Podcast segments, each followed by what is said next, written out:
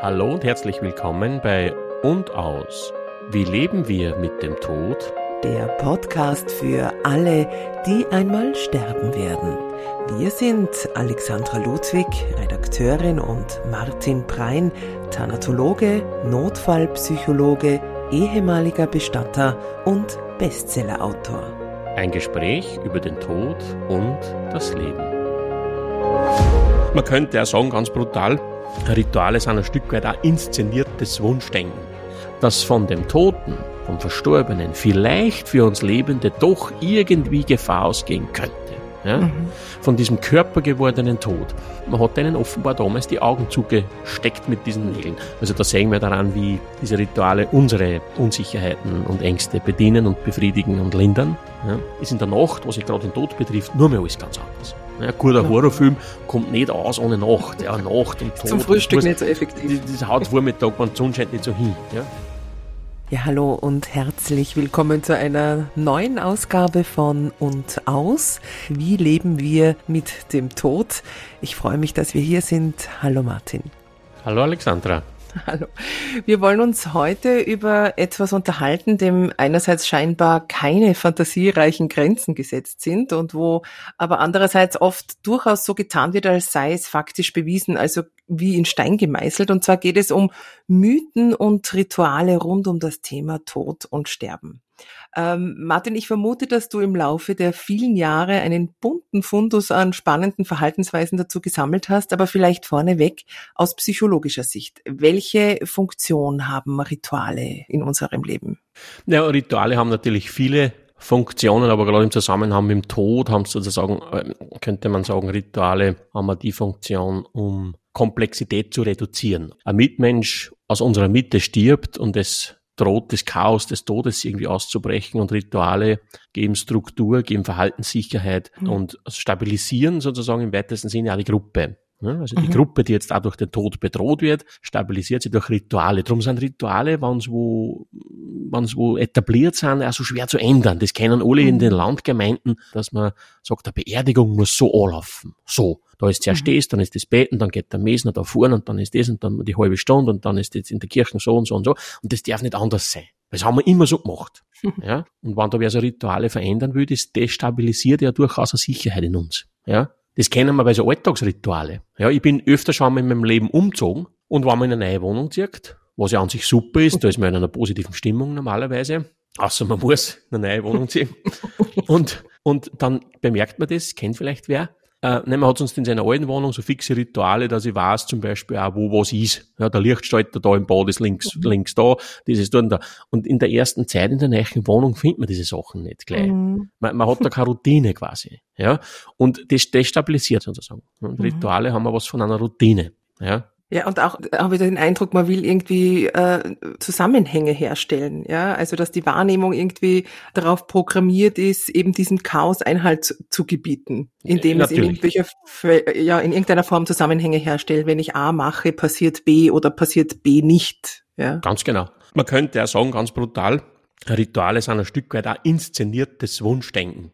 Also, dass man das sozusagen in Szene setzt, was man gern hätte. Das kennt jeder, der schon mal bei irgendwann am Beifahrersitz mitgefahren ist und der macht eine Bremsung oder der bremst zu spät vor einem stehenden Auto, dann bremst man mit. Steigst du auf Bremsen. Was auch viel kennen, die schon mal, jetzt sagt man ja, neu, neu modern sagt man ja Bowling, ja, aber Aha. wir sind früher Kegelscheiben gegangen. und wer schon mal Kegeln war, ne, kennt das auch, dass man vielleicht die Kugel down schießt, ja, und mhm. sie zirkt sichtbar zweit nach links oder rechts und man, man will dann mit ganzem Körpereinsatz hinten stehend die Kugel sozusagen dazu bewegen, dass doch mehr nach rechts zirkt. Stimmt, ja. ja. Das ist, könnte man sagen, ist inszeniertes Wunschdenken. Ja. Also das, das, das ist auch ein, ein, ein, eine Essenz von Ritualen durchaus, mhm. ja, dass man was in Szene setzt, was sein soll. Ein Regentanz wäre sowas, ja, ah. in den archaischen Kulturen. Inszeniertes Wunschdenken. Hm. Aber funktioniert ja eigentlich nie und trotzdem hält man dran fest. Also die Bowlingkugel naja. hat sich noch nie mit dem Körper irgendwie dann in die richtige Bahn ähm, manifestieren lassen. Genau, aber wahrscheinlich hat das den Grund, dass wir es trotzdem weiter betreiben, weil das so in unserer Biologie eingeschrieben ist, dass wir sozusagen auch, wie soll ich sagen, ein Stück weit Verfügbarkeit in was Unverfügbares mhm. unbedingt bringen wollen. Das ist uns biologisch wahrscheinlich eingeschrieben. Und das ist wahrscheinlich kein Phänomen des modernen Menschen, sondern das haben schon wahrscheinlich unsere Ur-Ur-Urvorfahren vor ein paar hunderttausend Jahren schon in sich eingeschrieben gehabt. Dürfte Evolutionsvorteil sein, sozusagen, mhm. oder bis jetzt gewesen sein, zu glauben, ich kann durch irgendwelche Abracadabra-Handlungen das äh, beeinflussen. Mhm. Das ist, äh, ist wahrscheinlich ein Überlebensfaktor gewesen. Mhm. Jetzt kommen wir beide ja aus Oberösterreich. Ja. Und in, ja, und in manchen Gebieten, so habe ich gelesen, äh, gilt es zum Beispiel als Vorzeichen auf einen nahestehenden Tod, wenn ein Hund, aufgepasst, der Länge ja. nach und mit dem Kopf voran der Türe zugewandt längere Zeit in einem Raum liegt. Das, das, das muss man jetzt noch mal erklären. Das habe ich nämlich überhaupt noch nicht gehört. Also jetzt hast du gesagt, ja. wir sind aus Oberösterreich. Aber ja, das ist angeblich das in Oberösterreich. Äh, das ist von einem ein Hund, wenn ein Hund, was? Genau. Wenn der länger in einem Raum oder in einer Stube, so stand es geschrieben, also es dürfte schon ein bisschen länger her sein, ähm, einfach mit dem Gesicht zu einer Türe länger einfach starr so im Raum liegt, Aha. dann wäre das ein Anzeichen, dass demnächst der Tod unter Anführungszeichen anklopft. Okay. Naja, das ist wahrscheinlich eines, also ich kenne das, das habe ich überhaupt noch nicht gehört, mhm. interessant. Na schau, habe ich dich überraschen können. Ja, und du, hast natürlich, gesagt, du kennst fast jede Geschichte. Nein, das kenne ich. Aber ich kenne zum Beispiel, also ähm, bevor wir da vielleicht probieren, das zu erklären, mhm. ist ja spannend, ne, dass natürlich auch dort Leute sterben, wo es keinen Hund gibt. Aber es gehört wahrscheinlich in diese Kategorie ähm, dieser Mythen oder Rituale, gerade was den Tod betrifft, sozusagen, dass dabei ja immer darum geht, was ich erst schon gesagt habe, diese Unverfügbarkeit des Todes irgendwie verfügbar zu machen, um in dieses Chaos des Todes irgendeine Struktur und Ordnung hineinzubringen. Das ist ein Grundbedürfnis offenbar aller Kulturen und Menschheitszusammengruppierungen in der Menschheitsgeschichte immer schon gewesen. Ne, wenn zum Beispiel äh, die meisten Zuhörerinnen und Zuhörer werden das kennen, gerade in den Landregionen heute noch stark vorhanden, was den Tod betrifft, dass man sagt, ja, wenn einer stirbt, zwar noch, es sterben mhm, immer mhm. drei. Also in der mhm. Gemeinde, im Altenheim, im Krankenhaus, wenn da jetzt eine zum Sterben anfängt, sterben nur zwei noch. Also immer drei. Mhm. Ja, jetzt hat man ich das natürlich schon alles angeschaut. Ich habe mir schon von ganz vielen Gemeinden und Altenheimen das ausdrucken lassen. Also immer so die letzten 15 Jahre muss man sich anschauen an Sterbefällen. es verteilt sich alles recht fest. Aber da wird hartnäckig drauf festgehalten. Ich habe das einmal in einem Altersheim einmal erzählt, den Pflegekräften im Seminar haben wir über das geredet. Und dann haben die gesagt, na, na, das ist aber so und sind dann in der Pause sofort in die Verwaltung gegangen und haben sie das ausdrucken lassen von den mhm. letzten Monaten, die Todesfälle. Und dann ist die Pflegekraft zu mir gekommen und hat gesagt, da schau her, schau im Februar. Sag ja, das sind ja mhm. sechs. Ja, hat gesagt, sind auch zweimal drei. Ja. Und das war so lieb. Und, oder es hat einmal, das muss ich unbedingt dazu erzählen, eine geistliche Schwester, eine Klosterschwester hat einmal an dieser Stelle gesagt, im Seminar auch, na, hat's gesagt, was du da sagst, ist mir ganz egal, aber bei uns im Orden ist es so. Wenn eine stirbt, zwar noch, das kann noch ein halbes Jahr, ein Jahr dauern, hat gesagt. Aber, aber gut, ja. Aber für mich gehört dieses. Einer stirbt zwei nach. Hm? Genauso in dieselbe Kategorie wie diese Geschichte mit dem Hund, das du gerade gesagt hast. Oder was auch viele Zuhörerinnen und Zuhörer kennen, äh, das äh, findet man fast überall, gerade im deutschen Sprachraum, weil es aus der germanischen Religionszeit kommt, nämlich die Geschichte, in die Rauhnächte darf keine Wäsche hängen. Wenn in den Rauhnächten um Weihnachten eine Wäsche hängt über die Nacht zum Trocknen, stirbt jemand. Und all diese Dinge gehören sozusagen, könnte man sagen, auch in dieses Bedürfnis von uns Menschen immer schon, wie gerade gesagt, diese Unverfügbarkeit des Todes irgendwie verfügbar zu machen. Ich kann ja aufpassen, dass in die Rauhnächte kein Wäsch hängt. Und wenn der Hund da so vor der Tür liegt, den kann ich ja verjagen und ich kann ihm ja wegtun, ja. Und wenn ich weiß, wenn einer stirbt, werden wieder zwei nachsterben und wenn drei gestorben sind, ist wieder mal eine Ruhe und ich bin draußen. Dann mhm. hat die Geschichte eine Ordnung. Und das ist ein Grundbedürfnis von uns Menschen immer schon. Was wir seit zwei Jahren auf der ganzen Welt hinsichtlich Corona? Wir stemmen uns mit Händen Fiers gegen die Natur und gegen den Tod. Das ist das Bedürfnis dahinter offenbar. Ja.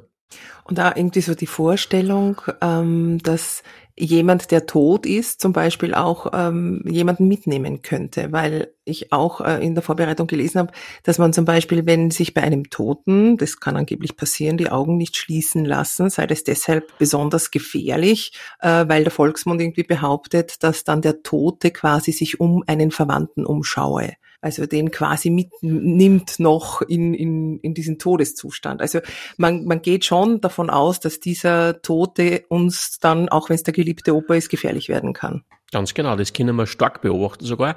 Also ich gehe davon aus, dass es überhaupt gar keine Kultur auf der Welt gäbe oder Menschengruppierungen je gegeben hätte, wo es nicht dem toten Körper gegenüber da eine starke Ambivalenz immer schon gegeben hat. Nämlich. Von Ruhe, Stille, Friede in der Empfindung dem Toten gegenüber bis Trauer, Schmerz natürlich, aber auch unrein gefährlich. Und ich behaupte ja, dass in uns allen irgendwo in tiefster Seelenschicht die Idee ganz stark vorhanden ist, dass von dem Toten vom Verstorbenen vielleicht für uns Lebende doch irgendwie Gefahr ausgehen könnte. Ja? Mhm. Von diesem körpergewordenen Tod.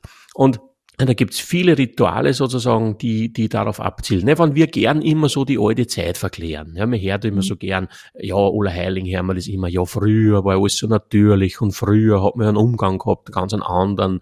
Da war der Verstorbene daheim aufgebohrt und da hat sich das gar nicht gegeben, was die heute, dass die Gesellschaft heute keinen Umgang hat. Das war früher so gar nicht. Da war der Tote mitten unter die Leute. Da wird aber mhm. völlig übersehen, dass gerade damals auch im Volksglauben, wo die Verstorbenen so daheim waren, dass gerade da äh, auch diese Ambivalenz beziehungsweise auch diese Vorstellung, dass vom Toten Gefahr ausgehen könnte, besonders stark da war.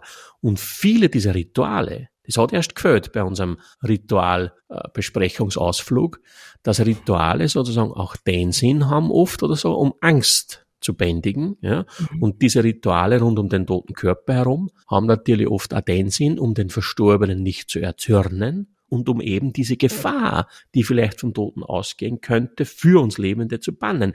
Genau diese Geschichte, einer stirbt zwar noch, steckt ja genau da drinnen. Mhm. Nein, es könnte, wenn der Tod mitten unter uns einbricht, in Form des toten Körpers sogar sichtbar wird. Vielleicht könnte der Tote vielleicht doch irgendwie für uns gefährlich werden. Das kann in eine stoffliche Ebene gehen. Ne? Jeder wird den Mythos Leichengift schon mal gehört haben. Es gibt natürlich kein mhm. Leichengift, aber so die Vorstellung, dass so wie der Tod eingetreten ist, in dem Körper sofort Stoffe entstehen würden, die für uns Lebende gefährlich wären. Aber mhm. auf so einer geisthaft, dämonenhaften Ebene erleben wir den Toten, den Verstorbenen schnell als gefährlich. Und viele Rituale braucht es da oder hat es da gerade im Volksglauben früher gebraucht, um diese Angst oder diese Gefahr, die vom Toten ausgehen könnte, ein Stück weit zu bändigen. Und das, was du gesagt hast, mit Anschauen, mhm. ist ganz was Besonderes. Nein, es ist unser großes Bedürfnis, dass die Kommunikationskanäle zur Welt beim Verstorbenen, also zum Beispiel Mund und Augen, möglichst schnell verschlossen werden. Mhm. Man begründet das oft so mit der Ästhetik, ne, ist für die Angehörigen schöner und wenn sie den Verstorbenen einmal anschauen wollen, dass der die Augen und den Mund so hat. Aber es geht schon auch darum, sozusagen offenbar um das Bedürfnis, das zu verschließen und notfalls wird da Gewalt angewendet. Ja, wer einmal Zeit hat, kann einmal in Wien die Michaelergruft besuchen. Und da liegen viele mumifizierte Mönche da herum, aus, vor, weiß nicht wie viel, paar hundert Jahren alt. Und da kann man bei vielen mumifizierten Mönchen sehen, dass auf den Augen so lange kleine Nägelchen liegen. Man hat denen offenbar damals die Augen zugesteckt mit diesen Nägeln. Heute kann man sowas durchaus auch noch finden in der Thanatopraxie. Mhm. Die Thanatopraxie haben wir in der ersten Folge sogar, in unserer Vorstellungsfolge sogar kurz besprochen, wo es darum geht, dass Bestatter oder Bestatterinnen Leichen wiederherstellen, wenn sie schwer verletzt sind. Und dort mhm. gibt es auch das Bestreben, sozusagen, dass die Thanatopraxie gerne möchte, dass jeder Verstorbene grundsätzlich aber noch nicht verletzt ist, hygienisch gereinigt mhm. wird, sauber gemacht wird und hygienisch grundversorgt. Und da gehört auch das Schließen dieser Augen und des Mundes und da wird notfalls Gewalt angewendet. Also da gibt es so Eyecaps, die man da in die Augen reindrückt. Das sind so mit Dornen besetzte Plastikhüllen, die man ins Auge hineinsticht und das Lid mhm. drüber zieht, damit es hält. Oder ich habe in einer großen Bestattung einmal zu Forschungszwecken mitgearbeitet. Da wird der Mund mit einer Kombizange und mit einem riesengebogenen Nadel von innen vernäht, kurz mit einem Stich, zack, zack, oben Unterlippe von hinten. Und das wird dann so schön zugezogen und das Fadenende wird in den Mund gesteckt. Man sieht es nicht mehr und der Mund hält schön zu. Mhm. Das ist doch mhm. spannend, dass da notfalls Gewalt angewendet wird. Natürlich mit mhm. der Begründung der Ästhetik. Der ist aber, richtig. Aber du sagst ja, die Kommunikationskanäle äh, gilt da irgendwie äh, zu unterbinden im wahrsten Sinne des Wortes. Äh, man sagt ja auch oft, dass, oder, oder man hört das immer wieder, dass wenn jetzt jemand verstirbt, dass man zum Beispiel den Raum lüftet, das Fenster aufmacht, ja, äh, und, und nennt den Grund dafür, dass irgendwie die Seele aus dem offenen Mund austritt und äh, ja, irgendwie den Weg rausfinden muss, was ja eigentlich auch total schräg ist, wenn man sollte meinen, so es eine Seele gibt, dass diese keine Hindernisse kennt und schon gar keine kein Fenster. Aber auch da scheint es offenbar sämtliche Rituale zu geben, um ja da irgendwas zu unterbinden. Genau, was du jetzt sagst, dass die Seele eh kein Fenster braucht oder gekippt ist und so weiter, wenn man sich das so vorstellen würde als Geist, der da frei herumschweben kann in Raumzeitfreiheit. Also da sehen wir daran, wie diese Rituale unsere Unsicherheiten und Ängste bedienen und befriedigen und lindern. Ja. Aber vielleicht nur was zu den Augen, du hast vollkommen recht, zu dem Anschauen. Verstorbene früher im Volksglauben, wo anscheinend alles so natürlich und der Umgang ganz ein anderer war und angstfrei und der Tod zum Leben gehörig permanent zelebriert worden wäre, was so nicht stimmt, haben wir schon viele Omas und Opas erzählt dass man früher, wo ein Verstorbener zu Hause aufgebahrt war, wie es früher üblich war, ja, weil es ja keine Leichenhallen in der Breite noch nicht gegeben hat und so weiter. Es war mehr Notwendigkeit, den zu Hause aufzubauen und nicht, weil man es so gern gehabt hätte. vielleicht vielfach. Also es wird schon viele gegeben haben, die das gern so zelebrieren, aber viele wollen das vielleicht auch nicht. Und äh, da haben dann viele Omas und Opas schon erzählt, naja, wenn man dann als Nachbar oder als Verwandter oder so ins Trauerhaus gegangen ist, um dort dann zu beten und zu kondolieren und was man halt so gemacht hat im Sinne dieser Rituale. Dann hat man oft, bevor man ins Zimmer zum Verstorbenen gegangen ist, die Angehörigen gefragt, ob der Verstorbene die Augen zu hat. Weil wenn nur ein bisschen ein Auge offen war, ist man gar nicht mehr gern eingegangen zum Verstorbenen, weil vielleicht schaut das Auge genau mich an und dann bin ich der Nächste. Und das können wir heute noch finden. Es hat einmal eine Pflegekraft zu einer Pflegeschülerin gesagt, die beim Verstorbenen im Krankenzimmer den Verstorbenen versorgt haben und der die Augen ein bisschen offen gehabt hat hat die erfahrene Pflegekraft die Augen sofort zugedrückt von dem Verstorbenen und zur Pflegeschülerin gesagt, Geh, an Toten darfst du ja nicht in den Augen schauen, sonst nimmt er die mit. Hm? Und da steckt eben genau, die drückt genau das aus, diese Pflegekraft, was ich behaupte, dass wir in allen Kulturen zu jeder Zeit, in jeder Epoche finden.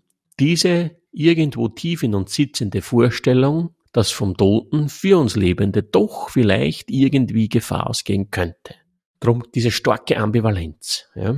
Also von Ruhe, Stille, Friede, heilig geweiht. Das ist ja auch was, was Leute erleben, wenn sie in einen Raum hineingehen, wo ein Verstorbener liegt, oder in die Leichenhalle am Friedhof, wo der Sorg aufgebaut steht. Ne? Ruhe, Stille, Friede, so ein Gefühl von, und da sehen wir wieder diese Doppelbedeutung, nämlich das Gefühl von Ehrfurcht. Ehre und Furcht. Und wir kommen in den meisten Fällen im Leben erst über die Furcht zur Ehre. Über den Toten redet man nicht schlecht. Das war so mhm. was. Ja? Mhm. Und Respekt, Respekt ist sozusagen ein bisschen eine schwächere Form von Ehrfurcht. Jetzt hast du gesagt, es ist heute nicht mehr so eine Notwendigkeit, natürlich äh, zu Hause jemanden zumindest für ein paar Stunden aufzubahren, wie es vielleicht früher noch der Fall ist. Meinst du, ist das ein Stück Fluch oder Segen zugleich, dass wir jetzt nicht mehr diese Berührungspunkte haben mit, mit einem toten Körper?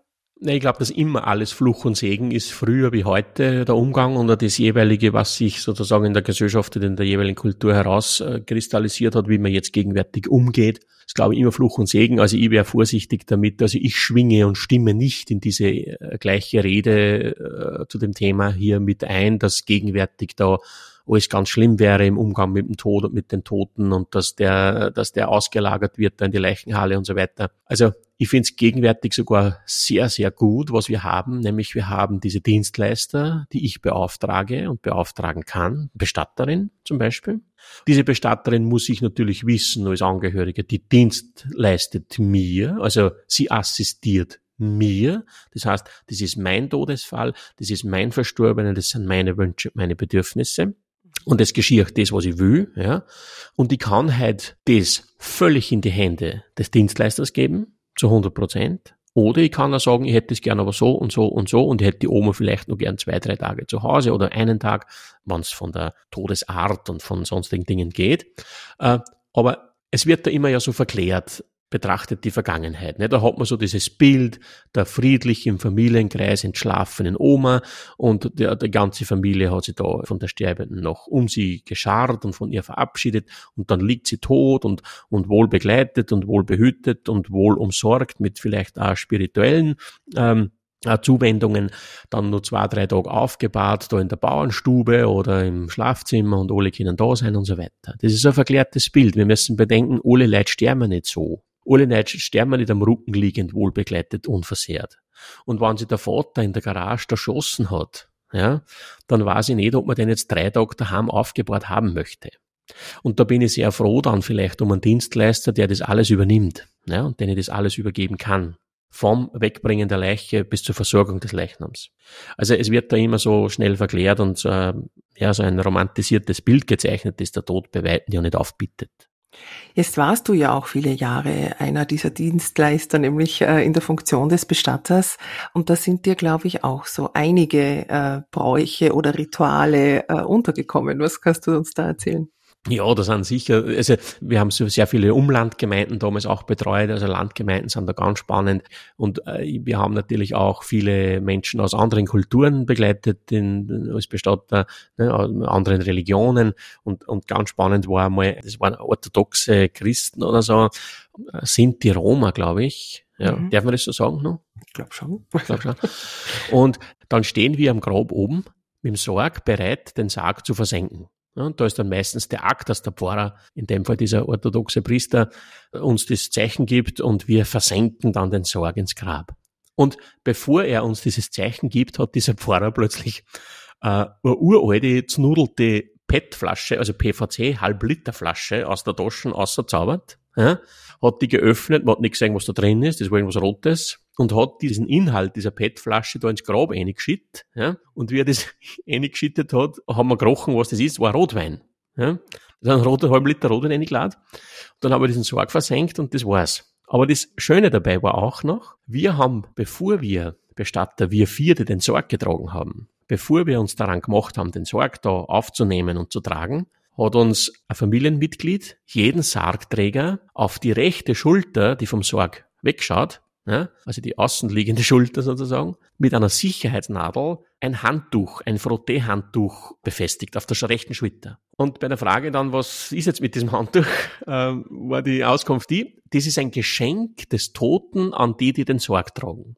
Und auch der Totengräber, der das Grab ausgehoben hat mit dem Bagger, für den ist auch ein Handtuch bereitgelegen. Ich habe es leider verabsäumt, damals zu fragen, was, wieso Handtuch, keine Ahnung, aber es ist einfach total spannend. Das heißt Schweißtuch vielleicht für die Mühen. Vielleicht, ja, ja. Ich weiß nicht, warum ein Handtuch, genau. Ja, ja, das wäre, ich habe leider damals war ich nicht, noch nicht so forschend interessiert, dass ich das ah. genauer gefragt hätte.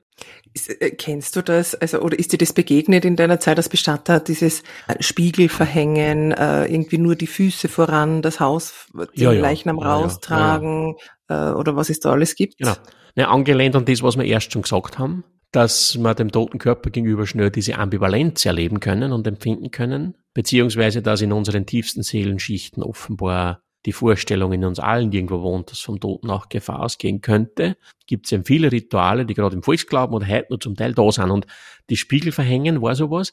Das gibt es in manchen Regionen, habe ich das heute nur erlebt, dass der Spiegel in der Zeit bis zur Beerdigung verhängt werden muss, in dem Haus, wo der Verstorbene gewohnt hat oder vielleicht sogar gestorben ist weil sozusagen die Idee da ist, dass sich der Tote irgendwie in diesen Spiegel hinein verfangen könnte und dann kann er das Haus nicht verlassen. Oder es haben mir schon Menschen erzählt aus Ungarn, Rumänien, dass bei ihnen in manchen Regionen heißt, dass in dem Haus, wo der Verstorbene äh, oder wo der Mensch gestorben ist, dass man vor allem in der ersten Nacht nicht schlafen darf, weil so die Vorstellung im Volksglauben die ist, nicht, dass unsere Seele, wann wir träumen, sich unsere Seele vom Körper löst, und die anwesende Seele des Verstorbenen ne, könnte diese träumende Seele sozusagen, die sich da vom Körper gerade löst, des Träumers oder der Träumerin, dass er die mitnimmt. Ne. Es geht dabei immer schon um die Vorstellung, diese Idee, dass der Tote gefährlich werden könnte, dass uns der Tote mitnimmt in die neue Existenz. Die Idee des Wiedergängers, des Nachzehrers, dass der nur wenn noch zahlt. Das ist ganz stark da, haben wir vorhin gehört, einer stirbt zwar noch, der zirkt nur wenn noch.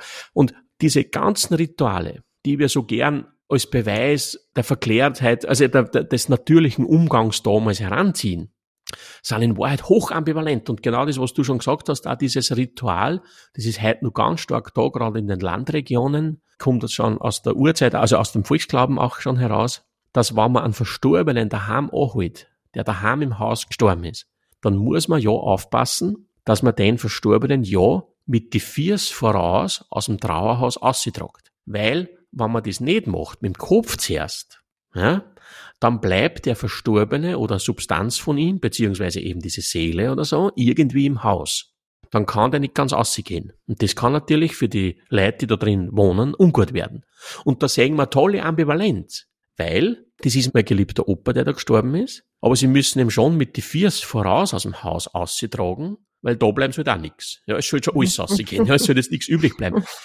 Und dieses Gefühl, dass da was hinterbleiben könnte, was vielleicht jetzt sogar salopp formuliert, was verunreinigt. Ja, das Gefühl bringen wir meistens nur durch Rituale wieder weg. Ja, zum Beispiel dieses Ausräuchern. Ja, man muss dann oft vielleicht einen Raum, wo der gelegen ist, oder im Altenheim, wird dann vielleicht da mal ausgeräuchert. Dann ist sozusagen in dem Raum was anderes noch. Ja, wo jetzt weiß, da ist der Tote gelegen in dem Zimmer, na, da ist irgendwas herinnen. Ja, manche behaupten dann sogar, ne, die, die spüren das sogar und dann das Räuchern, dann ist es wieder weg. Was das dann für ein Ritual ist und welche Hintergrundidee da dahinter steckt, ist wurscht.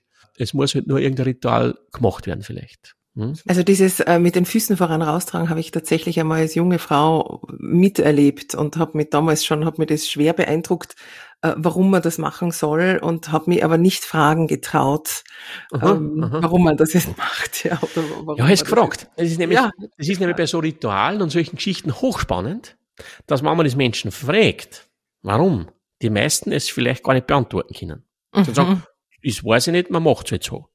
Und man hätte kein gutes Gefühl, wenn man es nicht macht. Ja? Mhm. Also da sehen wir auch sozusagen diese Weitergabe oder vielleicht sogar diese, diese, diese Prägung nahezu. Ne? Also das ist interessant. Ne? Naja, oder so diese Glaubensfrage. Ne? Also Marie von e-, Ebner-Eschenbach hat ja immer schon gesagt oder angeblich gesagt, wer nichts weiß, muss alles glauben. Richtig, ja, und ja, ja. wissen wir ja eigentlich schon jede Menge oder verstehen den Tod auch als äh, biologische Tatsache und dennoch werden eben diese Rituale weiterhin praktiziert und, und übermittelt. Ja, weil es so viel aufmacht, weil man nicht vergessen darf, der Tod ist ja das radikal Unbekannte. Wir wissen letztlich nicht, was ist nachher. Wir stehen rational an.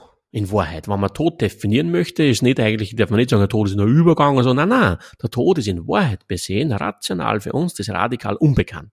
Darum sagen so viele, na wissen, da man es nicht, aber gespüren da ist. Das was ist, ne? Weil rational stehen wir an, ja? Mhm. Ne, der Tod ist in diesem Sinne irrational. Das Rationale übersteigend. Das ist irrational, mhm. auf eine andere Ebene hinausweisend. Ne? Mhm. Und auf was Irrationales wie den Tod können wir offenbar nur irrational antworten. Mhm, mh. Und Rituale sind in diesem Sinne irrational. Sie weisen auf eine andere Ebene über die Rationalität hinaus. Darum findet man auch heute in unserer sich ach so aufgeklärt wähnenden Zeit, überall wo der Tod intensiv auftaucht, diese Rituale, Altenheime, findest mhm. ganz viele Altenheime, wo so Rituale zum Beispiel gemacht werden, wenn da ein Verstorbener im Zimmer liegt, im Krankenzimmer oder im, im Zimmer, wo er, ne, in dem Bewohnerinnenzimmer, wird dann, wo der Verstorbene liegt, das Fenster aufgemacht dass die Seele mhm, rauskommt. Mhm, Wichtiges mhm. Ritual. Und die Rituale haben wir oft sozusagen den Sinn, um zwischen der Welt der Lebenden und der Toten eine Ordnung herzustellen. Die Welt der Lebenden und der Toten darf sie nicht zu lang vermischen. Ja? Die Seele soll schon mal rauskommen, soll schon mal dorthin, wo sie jetzt hingehört, muss ja nicht da bleiben. Und dann wird auch der Körper aus dem Bereich der Lebenden hinaus expeditiert und dann ist Ordnung hergestellt. Und um das geht's immer und überall in jeder Kultur offensichtlich. Aber wenn wir gern da so andere Kulturen verklären und sagen, ja schau, in Mexiko bei diesem Last Dias Mortis, mhm. da wird gesungen und gefeiert, schau her, die haben einen ganz anderen Umgang. Da muss man ganz genau hinschauen.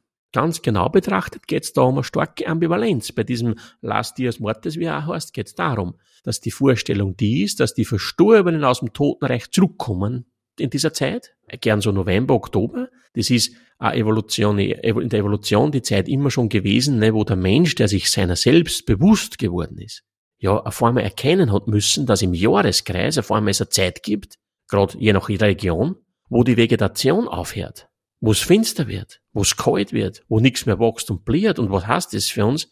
Als herumstreifende Wesen, die nach Nahrung suchen, der Tod.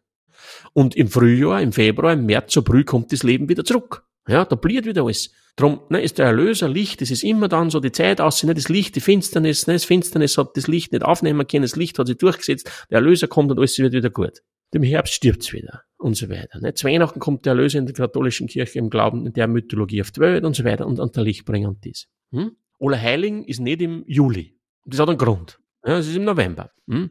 Und bei diesen Last Dios Mortes kommen die Verstorbenen so die Vorstellung, da geht das Totenreich auf und die Verstorbenen kommen zurück. Und dieses laute, bunte Singen und Feiern hat unter anderem den Grund, dass die Verstorbenen ins Totenreich auch wieder zurückfinden. Da bleiben sie uns nicht. Da bricht Chaos aus. Mhm. Und vielleicht zum Schluss noch was Wichtiges, das wir immer wieder aufgreifen werden im Podcast auch. Wir dürfen eins nicht vergessen. Wir haben das jetzt ein bisschen vielleicht spürbar gemacht, dass vom toten Körper vielleicht Gefahr für uns Lebende ausgehen könnte, haben wir gesagt. So die Vorstellung dürfen wir in allen Kulturen finden. Ne? Diese Ambivalenz, Ruhe, Stille, Friede, Trauer, Schmerz, aber auch unrein gefährlich. Es kann stark da sein. Ne? Ist nicht bei jedem Menschen da und so weiter, aber ist die Bereitschaft zu dieser mhm. Ambivalenz ist sehr hoch. Ja? Mhm. und vielleicht haben jetzt manche Hörerinnen und Hörer sich ja gedacht, ja, das kenne ich auch und vielleicht um drei in der Nacht traut ich mir auch nicht alleine in eine Leichenhalle reingehen oder so. Ja, da ein anderes Gefühl probieren wir einfach nur, geh beim Tag über den Friedhof oder in der Nacht. Das mhm. sind zwei ja, Paar Schuhe. Ja. Ne? Mhm. Nacht ist evolutionsbiologisch, macht uns evolutionsbiologisch nur anfälliger ne? für ungewöhnliche Eindrücke und Wahrnehmungen. Und die Nacht ist viel gefährlicher. Unsere Sinne sind nicht mhm. gut in der Nacht. Wir, wir sind in der Nacht viel schutzloser Gefahren ausgeliefert. Mhm. Und darum ist in der Nacht, was sich gerade den Tod betrifft, nur mehr alles ganz anders. Ja, guter ja. Horrorfilm kommt nicht aus ohne Nacht. Ja, Nacht und Tod. Zum Frühstück nicht so effektiv. Das, das haut Vormittag, wenn die Sonne scheint, nicht so hin. Ja, du brauchst, brauchst die Finsternis auch ein Stück weit. Hm? Mhm. Aber mhm. wir dürfen eins nicht vergessen. Alles, was wir da ein bisschen spürbar gemacht haben, die Gefahr, die vielleicht vom toten Körper für uns Lebende ausgehen könnte, das alles geht ja nicht objektiv vom toten Körper aus. Da ist ja nichts. Da ist nichts. Sondern das Projizieren, das legen wir hinein. Das sind wir. Also da dürft ihr unser ganzes Grauen, unser ganzes Entsetzen, unsere ganze Todesangst in Wahrheit und unsere ganze Wünsche und Sehnsüchte einer Nachtodidee betreffend, dass da was gibt, was da nicht weiter existiert, in diesen toten Körper hineinergießen und kommt als diese ambivalente Empfindungen auf uns zurück. Und ein Gefühl, das auch schnell da ist, das habe ich jetzt ein paar Mal so salopp übersprochen einfach, aber ist das Gefühl des Heiligen. Das erleben ja auch viele Leute. Man sagen, wenn ich in eine Leichenhalle reingehe oder in einen Friedhof oder so, ne, dann geht man schon ein wenig so ruhiger, leiser, betretener, andächtiger rein. Man sagt, das ist das Gefühl der heiligen Scheu. Und das Gefühl der heiligen Scheu, das erleben wir dem Numinosen gegenüber. Und das Numinose ist sozusagen die Sicht, Spür, erahmbar werden einer außerweltlichen, mich bei Weitem übersteigenden Macht. Mhm. Den Tod, den wir nicht fassen können, wo wir rational anstrengen, wird durch den toten Körper sichtbar das entzieht sich uns. Unsere Erkenntnis entzieht sich das. Da liegt der tote Körper. Was ist da jetzt eingetreten? Was ist da jetzt nicht mehr da, was zuerst noch da war? Das ist zwar nur mein Vater, das ist zwar nur meine Oma, das ist zwar nur der Patient, aber irgendwie ja nimmer. Irgendwas ist jetzt nicht mehr da, was zuerst noch da war. Ist da was weg? Ist da was wohin? Das ist auch der Grund, dieses sogenannte Leichenparadoxon ist auch der Grund, warum die meisten Kulturen auf so eine Idee wie eine Seele kommen sind. Ne? Die dann sagen, ja, da freilich, da geht diese wahre Essenz des Verstorbenen geht dann wohin? Das ist diese Seele. Das ist weggegangen. Das ist jetzt nicht mehr da. Unterscheiden wir auch sprachlich ganz klar zwischen Leiche und Verstorbener. Das sind zwei Paar Schuhe. Aber ist da was weg? Ist da was wohin? Und so weiter. Und wir stehen aber einfach an. Es verbirgt sich uns letztlich. In Wahrheit verbirgt, darum kann man da nur glauben und streiten. Ne? Aber wir haben keine sichere, wir haben gar nichts. Und alles, was sich der Welt entzieht, so krass, was wir zwar bis zu einer gewissen Grenze mitgekennen und dann ist Stopp. Dann stehen wir an. Alles, was sich der Welt entzieht, dem gegenüber erleben wir schnell so dieses Empfinden, dieses Gefühl des Heiligen. Und darum sagen wir ja auch zum Beispiel, es in der Kirche, das Geheimnis des Glaubens. Und wir sagen andererseits auch das Geheimnis des Todes. Und es wird sich uns erst erschließen, wann wir tot sind. Und es gibt jetzt schon ein paar Leute, die aber um das Geheimnis ein wenig wissen und die haben irrsinnig gemacht. Also das müssen wir bedenken. Aber über diese Todesangst werden wir immer wieder sprechen in diesem Podcast, weil das ist etwas in uns, was viel stärker und wirkmächtiger da ist, was uns bewusst ist. Und wir sehen es schön in diesem Erleben und im Umgang und in dieser Ambivalenz und so weiter dem toten Körper gegenüber. Man flüstert ja auch, äh, wenn man in einem toten Körper. Genau. Es gibt ja zum Beispiel, das ist auch, weil du sagst, flüstern im Friedhof, was man ruhig sein und so weiter. Und es gibt sogar einen in die Rechtsnorm gegossenen Begriff. In die Rechtsnorm. Es gibt nichts Rationaleres als wie die Juristerei. Ja?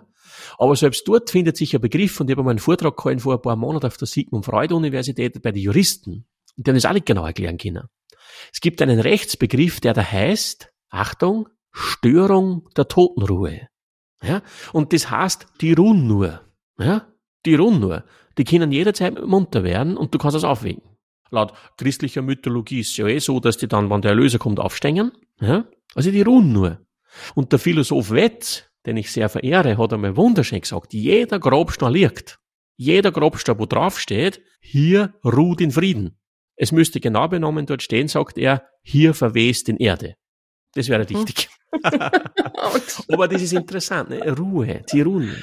Es ist ja auch ganz vieles von diesen eben auch genannten Ritualen und, und Bräuchen und Ängsten und Sorgen und Gruselfaktoren enden ja auch tatsächlich dann mit einer Beerdigung. Also die sind ja in dieser Zeit dazwischen Tod und, und Beerdigung, haben die ja Hochkonjunktur. Genau, das ist, das ist auch eine Zeit, die wir schon in jeder Kultur finden können, vom Eintritt des Todes bis zur Bestattung, diese sogenannte man könnte sagen, Schleusenzeit oder dieses prekäre Zwischenstadion. Da ist der Verstorbene zwar tot, aber immer irgendwie auch noch da. Und der könnte auch ungut werden. Ja? Also diese Zeit ist besonders. Es gibt schon Kulturen, wo man nachher auch noch sozusagen vielleicht sagt, hm, der Tode findet keine Ruhe und treibt vielleicht aus dem Grab oder aus dem Jenseits heraus nach wie vor sein Unwesen man hat in den 1990er Jahren, das war in einem rumänischen Dorf, eine Familie verurteilt, weil die, ich weiß jetzt nicht mehr genau den Zeitraum, ein, zwei, drei Wochen nach der Beerdigung des Großvaters, den Großvater wieder ausgraben haben in der Nacht, ja, am Friedhof, ihm den Kopf angehackt haben und wieder, wieder eingraben haben. Und mit der Begründung, ja, weil seit der Opa tot ist, herrscht in der Familie nur Unfrieden es ist nur Aggression und Unfrieden und man hat sich das so interpretiert, dass da der tote Großvater irgendwie nur lebendig ist in irgendeiner Form und sein Unwesen treibt und man hat jetzt vielleicht aus irgendwelchen Mythen und Geschichten die Theorie gehabt, ne, wenn man denn den Kopf anschlagt, dann müsste er da Ruhe sein. Und ich garantiere da, hätte man die nicht erwischt und verurteilt, dann war nach diesem Kopfanschlagen in der Familie eine Ruhe gewesen. Mhm bin ich mir zu 99% sicher. Mhm. Ja, das hätte gewirkt. Hm. Aber nicht, weil das Kopfverschlagen was genutzt hätte, aber so mhm. ticken wir in unserer tiefsten Seelenschicht. Und das, das ist funktioniert spannend. Placebo auch, ne? Ja, genau, Stück wahrscheinlich, müssen wir jetzt nachdenken, aber ja, wir funktionieren unterhalb dieser rational aufgeklärten Schicht des Ich-Bewusstseins. Also, ja, ich bin ein Mensch, der und tue halt und denke mir halt und mache halt. Ist in uns viel, viel mehr unten los, ne, aus einer Urzeit der Menschheit heraus, was wir da mittragen, aus unserer auch biologisch-hirnphysiologischen Gewordenheit ist da so viel da. Und alles, was den Tod betrifft, sind natürlich archetypischste Momente, wenn man das so bezeichnen will mit dem Begriff, weil ja der Mensch das einzige Viech auf der Welt ist, das so intensiv bewusst um seinen Tod weiß. Und darum haben sich gerade im Zusammenhang mit dem Tod wahrscheinlich so viele Dinge bereits aus der Urzeit vor hunderttausenden Jahren beginnend oder nur viel früher, seit sich heute halt der Mensch dieses Todes so bewusst wurde aufgrund seiner Hirnentwicklung, in uns eingeschrieben. Und die wirken nach wie vor unter dieser rationalen Seele, unter dieser rationalen Schicht. Mhm. Offenbar. Und deshalb funktionieren ja auch Religionen oder Glaube per se so gut, ne? Also ja, weil das ein Wesensmerkmal ist von Religionen Unfassbares fassbar zu machen. Genau. Und auch im Bereich des Aberglaubens, ja, äh, da fallen ja auch so Sachen wie es bringt Unglück, wenn eine, wenn man einer schwarzen Katze über den Weg genau. läuft ja, ja, oder genau. wenn man unter einer Leiter durchgeht. Ja, ja, genau. Andererseits genau, soll es genau, wiederum genau. Glück bringen, wenn man äh, auf Holz klopft, ein vierblättriges Klebert genau. findet oder einen Rauchfangkehrer berührt. Und da komme ich wieder Richtig. zu dir. Rauchfangkehrer bringt Glück. Ehemaliger Rauchfangkehrer, kannst du das bestätigen? Jetzt ja. hier ein für alle Mal. Bringt ja. es Glück oder hat es Glück gebracht, dich zu berühren? Das kann ich nicht sagen, weil ich die Leute dann nicht mehr gesehen haben, die mich berührt haben. Aber das war wirklich ein paar Mal, wie ich Rauchfangkehrer war, ein paar Mal war es auch so, dass ich zum Beispiel hat es da in unserem Rayon hat so einen Kurort gegeben. Und ich glaube, dass da vielleicht deutsche Mitbürger, Mitmenschen äh, da noch stärker, weiß nicht warum, von der Idee getrieben waren. Da war es ein paar Mal wirklich so, wenn ich dort gegangen bin in diesem Ort, ja, dass da ödere Damen und Herren, die offenbar dort Kurgäste waren, die Straßenseiten gewechselt haben, zu mir herkommen, ah, oh. Knopf berühren bringt Glück. Ja.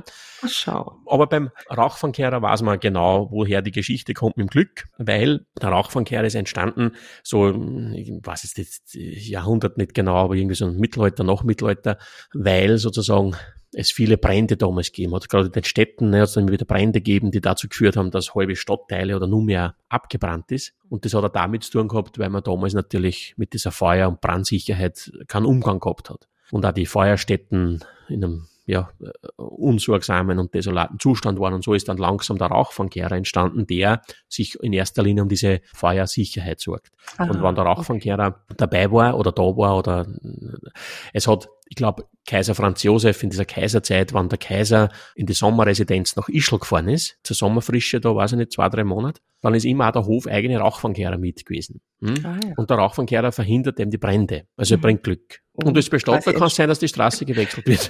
Aber das Interessante ist, sagen, ja. das Interessante ist, habe ich nie, das habe ich jahrelang nicht gewusst. Ich habe das nicht gewusst, dass mir dann einmal ein Seminarteilnehmer erzählt hat, das hat der gegoogelt und das kann man leicht feststellen. Es gibt in Österreich diese Berufsinnungen. Verschiedene Handwerksberufe sind so Innungen, mhm. haben eine Innung, Standesvertretung sozusagen. Und es ist total interessant, dass auf der Bundesebene in Österreich die Bestatter und die Rauchfangkehrer in einer Innung beieinander sind. Und der Rauchfang mhm. ist mythologisch immer schon hoch aufgeladen gewesen, weil der Rauchfang sozusagen war immer schon ein besonderes mythologisches Moment in der, in der Stube oder im, im, auch im Zelt, wo vielleicht der Rauch hinaussteigt in der Mitte des Rauchloch.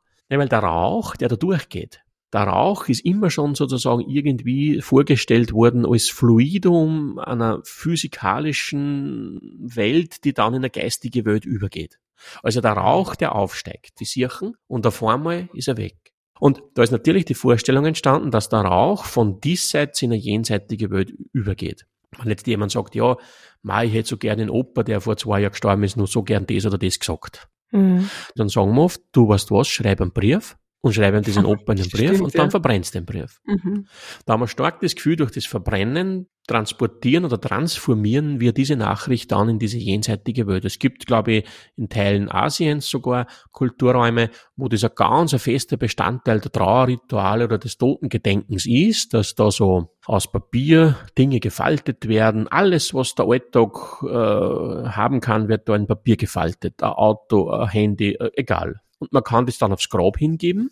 Ich kaufe so ein Handy zum Beispiel aus Papier gefaltet und lege das aufs Grab und verbrennt Und dann ist die Vorstellung, dann hat's der Verstorbene im Jenseits drüben. So transformiert man es um. Und der Rauch steigt durch den Rauchfang durch. Ja? Also der Rauchfang war immer schon, oder das Rauchloch in den Hütten oder Jurten, immer schon eine Verbindung von einer diesseitigen in eine jenseitige Welt. Wir haben im anglikanischen Raum ja da einen wunderbaren Mythos, nämlich der Weihnachtsmann. Der kommt mhm. von ja, seiner Welt durch den Rauchfang in die Welt genau. zu uns und fährt durch den Rauchfang wieder zurück. Ohne schmutzig zu werden. Ohne schmutzig, immer schön rot und weiße Burten und weiter nichts. Ich habe ausgeschaut, das Rauch, Rauchfangkerne wie die ärgste, wie der ja. ärgste Rußkäfer, wie man sagt, ja. Und genau, das ist hochspannend. Also auch der, ja. der Kamin, diese, diese Achse, es war immer schon eine Weltachse. Man spricht da von einer Axis Mundi, also Axis Mundi, die Weltachse. Der mhm. Kirchturm, ne, und so weiter. Das sind, das sind so Weltachsen. Eine Verbindung von der Unterwelt, diesseitige Welt, jenseitige Welt. Vor diesem Hintergrund ist dein Werdegang, der ja doch sehr außergewöhnlich ist, gar nicht so außergewöhnlich, sondern durchaus schlüssig, ne? Vom ja. Rauch von Kehrer zum Bestand. Offenbar, ja. Das ist wirklich spannend. Wie der Mann das damals gesagt hat, mit dem Innungsgeschehen, mhm. also mit dieser Innungs, das war ich baff. Ja, das gibt's nicht. In der Innung geblieben. Ja, genau. Ich bin irgendwie, in, also das ist doch schon interessant. Mhm. Ja, also das, mhm. aber es hat, als, als, als würde sozusagen, weil da hat sich ja keiner, ne, das, das sind ja rationalste Überlegungen, was da so Innungen so Innungen werden lässt. Und, aber es würde doch sozusagen äh, eine vom Bewusstsein ferne Idee damit mitspielen. Ne? Da man ist nicht mhm. esoterisch, aber in uns angelegte Vorstellungen, ja, Rauchfang, Rauch, Tod, das hat irgendwie mhm. was, wie wir es jetzt gerade versucht haben darzustellen. Und der Rauch, der Rauchfangkern ist auch finster, ne? das ist auch schwarz, mhm. finster, schwarz, mhm. Tod, das könnte man so, so, so benennen. Ne? Das, das mhm. Gegenteil von Tod ist Licht, das Helle, das Lichte. Ne? Das Reine. Der Rauchfangkern ist dreckig. Ne? Aber er bringt zumindest Glück. Die Leute mögen an sich. Ja, aber ja du bringst ein bisschen Glück. Da hat es viele Parallelen gegeben.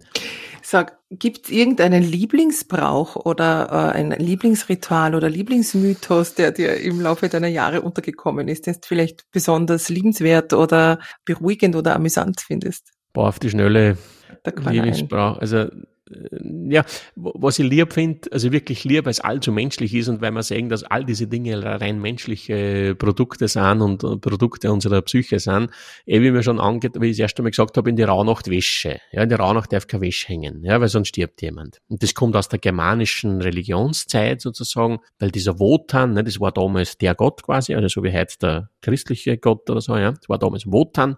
Und dieser Wotan hat in seinem Jenseits, im Valhalla, äh, immer tapfere Krieger gebraucht. Und wann dann tapfere Soldaten gestorben sind, dann sind die immer gebündelt, gemeinsam zu einer bestimmten Zeit, nämlich in diesen Rauhnächten, in dieses Valhalla hinübergezogen. Ja, und sind da durch die Lande gezogen, diese Geistseelen oder wie man es auch nennen will. Und man hat das damals genannt, die wilde Horde. Ja, und das war so die Vorstellung da, dass die ja durch die Häuser ziehen, geisthaft, also vor allem durch die Dachböden und so weiter.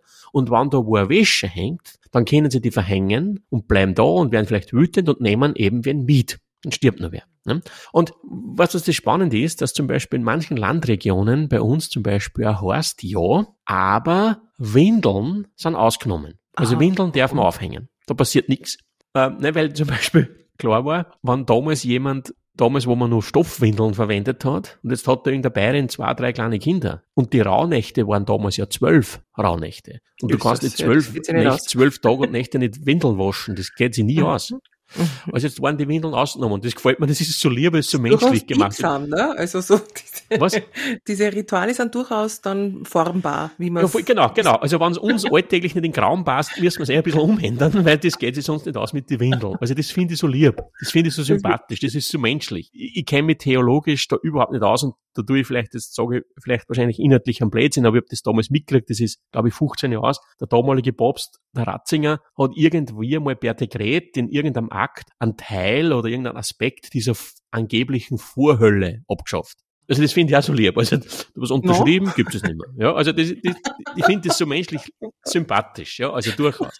Also da gibt es dieses Ritual und die da wilde Horde und mächtig und aber, aber das mit den Windeln war dann doch ein bisschen blöd. Ja, und jetzt jetzt sagen wir Windeln sind ausgenommen. Also das finde ich irrsinnig sympathisch. Ja, also das finde ich so lieb. Zum Beispiel gibt es ja Regionen, auch in Österreich, wie wir vorhin einmal geredet haben davon, dass der Verstorbene mit die Füße voraus aus dem Haus ausgetragen werden mhm, muss. Mhm.